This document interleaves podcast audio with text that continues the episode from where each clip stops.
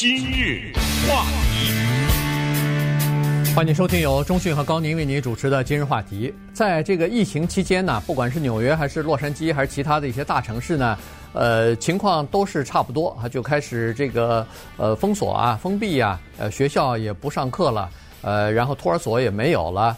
孩子就待在家里边啊。昨天我们跟大家讲的是，呃，夫妻之间的关系、婚姻之间的关系受到了考验和挑战。那么这个孩子在家里头呢，如果时间太久的话，尤其住在纽约这种公寓里边哈，小小的房间没有院子，也没法出去的话呢，这个时间久了以后，对孩子的这个呃身心的健康发展都是不利的。于是现在纽约发生了这样的一件事情，从四月份开始。五月、六月、七月都是很多的人都设法要从纽约市曼哈顿呐、什么 Queens 啊、呃这这些地方呢，要搬到郊区去。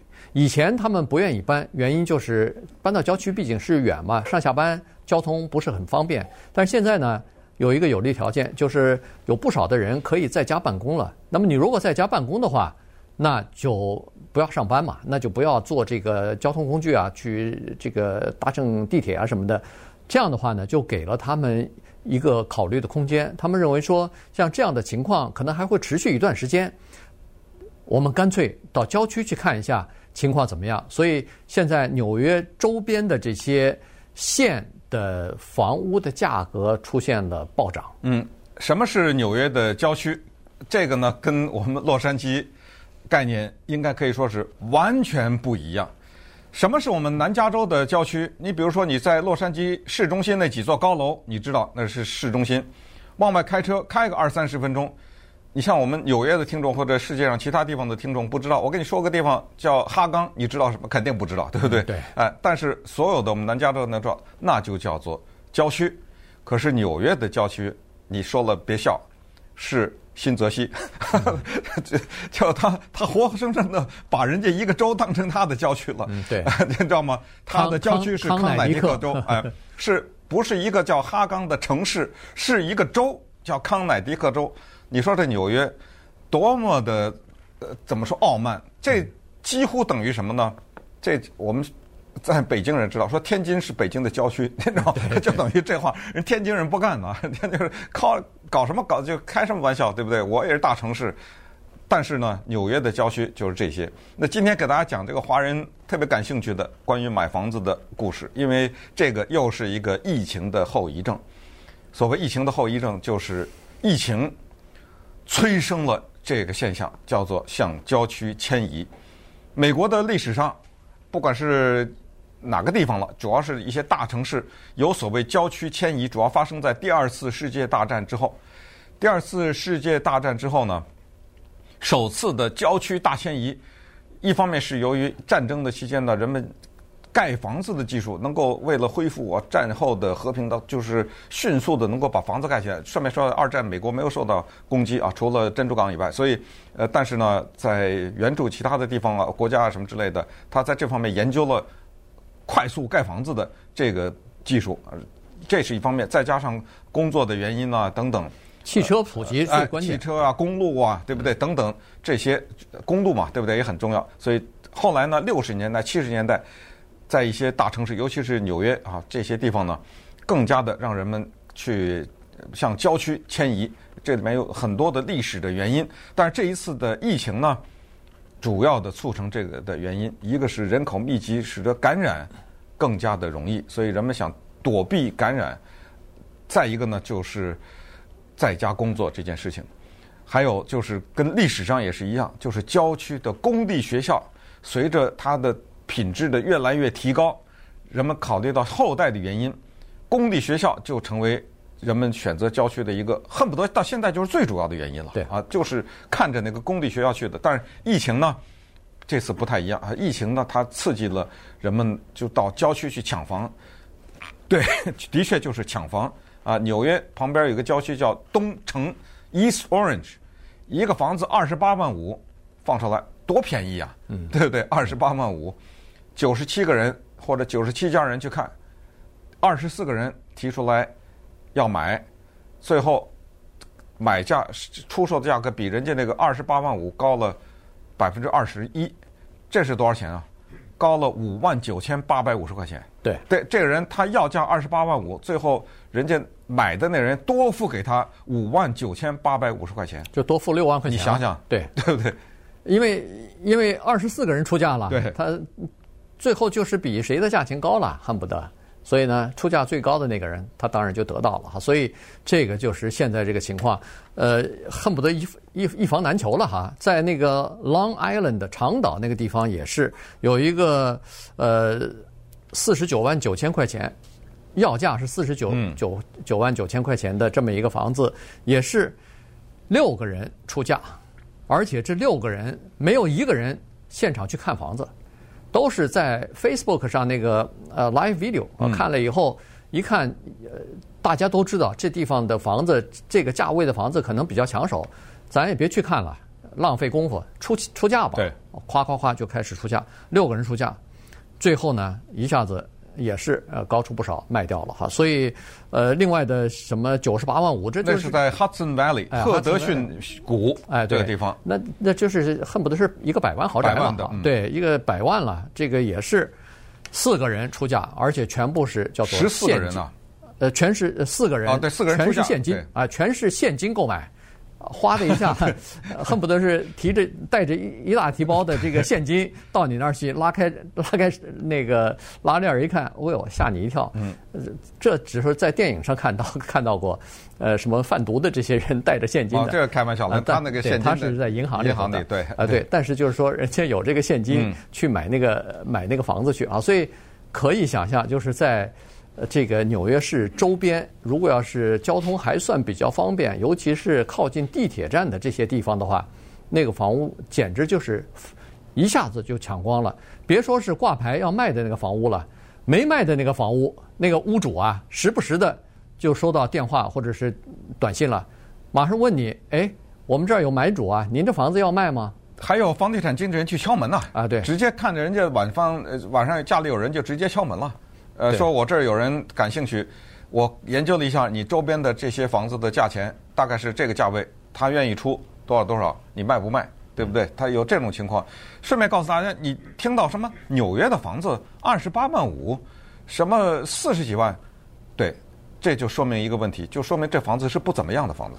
对不对？对，它不怎么样，不是这个房子不怎么样，它一定是这个区不怎么样嘛。而且也不在纽约了啊，这已经到了，这已经到了新泽西了。啊，这这不知道到哪儿了，这都已经哎，所以你千万不要误解说，哎呀，我们南加州的二十八万买不了，那你二十八万纽约你什么也买不了，呃，一样啊，是一定是很偏的地方，这就更说明问题，就是它又远又偏，二十几万一房子还抢成这个样子，就可以想象现在呢，另一个像郊区迁移的。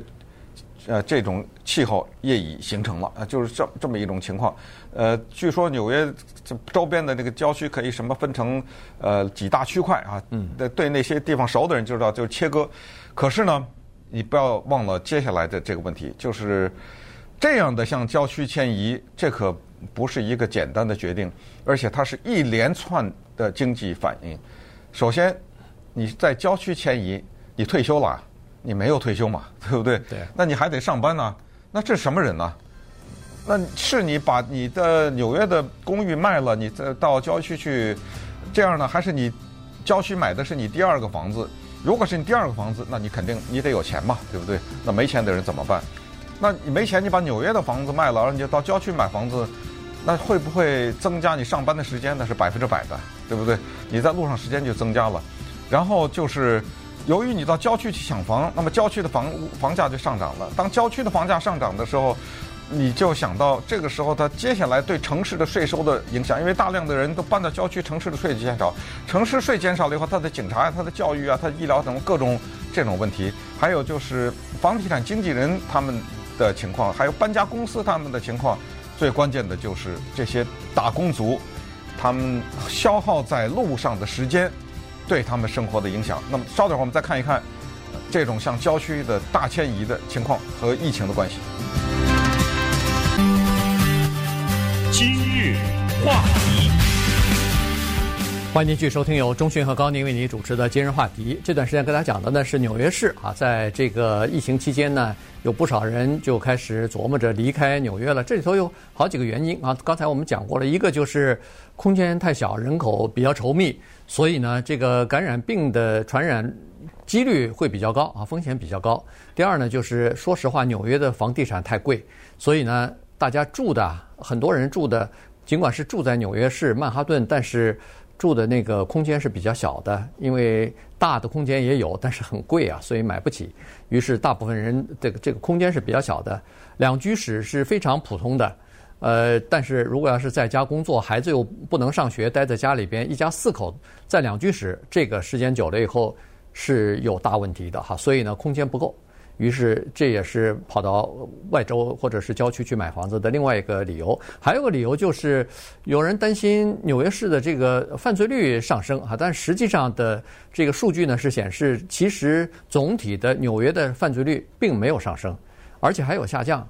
但是呢，枪击案的这个数量是确实增加了啊，这是另外一点。再有就是，有的人担心这个呃纽约市的有一些公立教育不太好，所以。为了买学区房，就跑到郊区去了，所以种种原因吧，呃，就离开了。但是，呃，人们，尤其专家是说，这种现象呢，恐怕会随着疫情的结束，恐怕会逐渐的，就是减弱啊，这个趋势。原因是这样子的，在过去这一百年来吧，纽约市想要离开纽约市的人是相当的多的。呃，而且也逐渐的出现过几次离开纽约的这个高潮。最近的一次就是九一一啊，这个九一一恐怖袭击事件之后，有不少纽约市的人担心恐怖主义的袭击还会再次来，所以他们认为在纽约不安全了，就搬走了。可是无一例外的都是搬走的人并没有使纽约市人口减少，反而有很多人搬走了又回来了，又搬回来了。还有一些新的人从其他的州搬到纽约去，所以纽约像一块磁铁一样的，待在那儿的人，有的人说不习惯，但是去那儿习惯的人又走不开，嗯，所以呢，就变成了目前的这种状况。哎，说到习惯，给大家举具体的例子，我们南加州的居民啊，我们的华人朋友们，不管你来到美国多久，你去过西好莱坞吗？你比如说，你去过。日落大道或者是好莱坞大道旁边的围着他们的那些，并不是价格很高的那种地方吗？肯定去过吧？至少路过也得路过吧？对。呃，不可能说在这儿生活这么多年，那种地方没去过。Melrose，对不对？听说过这种地方吗？对不对？嗯。你去那儿转一圈，你觉得这跟你的蒙氏也好，跟你的哈冈也好，那是一个世界吗？对不对？那是强烈的陌生的感觉啊！这个这种陌生还不是语言的问题，说那个街上挂的这什么牌子看不懂，不是这个问题，它是它是有一种整体的氛围，就这种感觉让你觉得格格不入。二十分钟啊，开车，二三十分钟，绝对的两个世界，两个宇宙，说把你扔在那儿，让你从此以后就住在那儿了。你打死不干呐，对不对？它不是你少一个华人超市、少几个华人餐厅的这个问题，它整体那街上走的那种人，他们的穿着，呃，他们的那种眼神等等等等，都让你觉得你不属于这个地方。所以你在寻找自己的归宿，那就是在郊区找到了你的归宿。呃，纽约更是这样。纽约的它的那种城市的概念，我们都去过嘛，对不对？它那种城市概念比我们这儿大多了。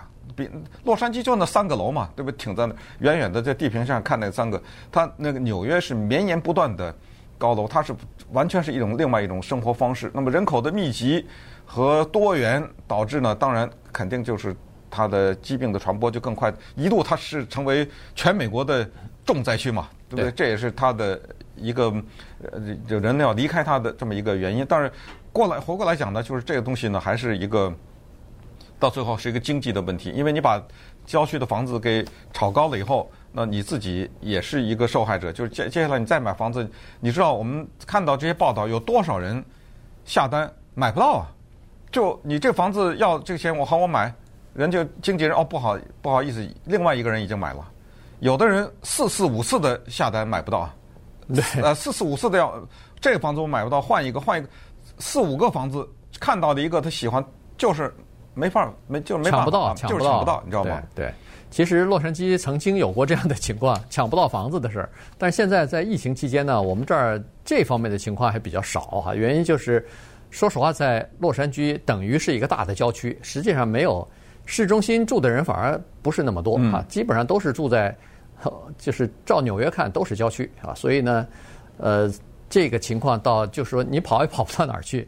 再加上说实话，洛杉矶它的这个空间是比较大的。如果把我们洛杉矶的人均的住房的面积和纽约市的这个住房面积相比的话，那我们这儿是非常奢侈的，那个房屋的面积会大很多。所以这个是和纽约不太一样。但是呢，纽约的确实说明一个问题。现在，呃，纽约市担心的是这样子，就是说他。一般的人走，他不太在乎，他在乎的是那个高收入的人，因为那个年收入超过百万的那些华尔街的那些人，和这个大公司的这些人走了以后呢，对市政府的预算也好，收入也好，是呃一大损失啊。不过那个纽约市的市长白思豪是蛮有信心的哈，他非常笃定，他说这些人走不掉的，走了以后他也会回来，原因就是说我们纽约很快又会恢复正常。